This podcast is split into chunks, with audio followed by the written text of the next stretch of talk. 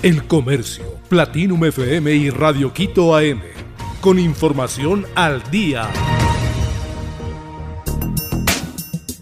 Dos cabecillas fueron trasladados a La Roca, cárcel de máxima seguridad. El presidente de Ecuador, Guillermo Lazo, informó este viernes del traslado de un cabecilla responsable de la matanza en la cárcel de El Inca.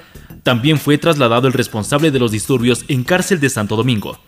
La acción se habría cumplido en horas de la madrugada. La Secretaría de Comunicación emitió un comunicado en el que también detalló el traslado del responsable de los hechos violentos registrados en la cárcel de Santo Domingo. Este sería el cabecilla de otra organización delictiva. Hombre que mató a agente metropolitano en Quito recibió ratificación de su condena. René B. recibió la ratificación de su condena de 13 años de prisión por el homicidio del agente metropolitano Oscar Andrango, hecho sucedido el 13 de octubre del 2020 en la puerta de ingreso de la estación del trolebús del Recreo en el sur de Quito. Según Fiscalía, la defensa del sentenciado en la audiencia de apelación desarrollada este 17 de noviembre argumentó ante los jueces que su cliente usó el uso legítimo de la defensa propia ante el ataque de siete agentes metropolitanos de control.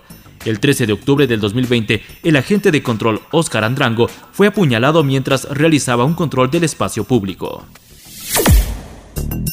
La Asamblea aprobó informe sobre el caso María Belén Bernal. Tras un breve debate en el que intervinieron seis legisladores, el Pleno de la Asamblea aprobó el jueves el informe elaborado por una comisión ocasional que investigó el asesinato de la abogada María Belén Bernal, el documento fue aprobado con 96 votos a favor de 103 asambleístas presentes en la sesión 812 del Pleno. Esto a poco más de dos meses del crimen ocurrido en la Escuela Superior de Policía.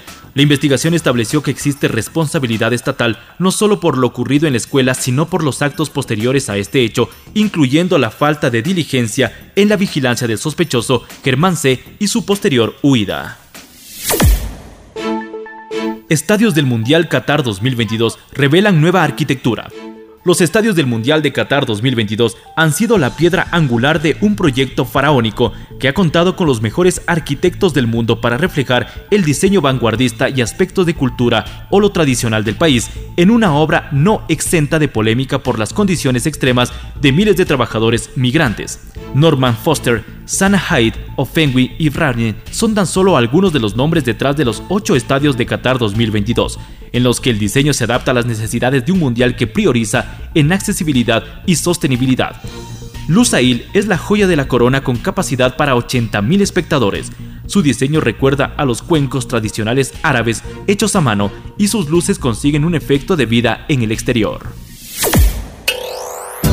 Twitter cierra sus oficinas tras la renuncia de cientos de empleados.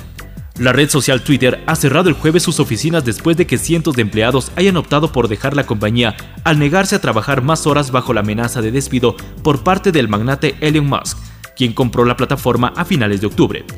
La empresa ha tomado la decisión debido al temor de que algunos trabajadores pudieran sabotear la red social.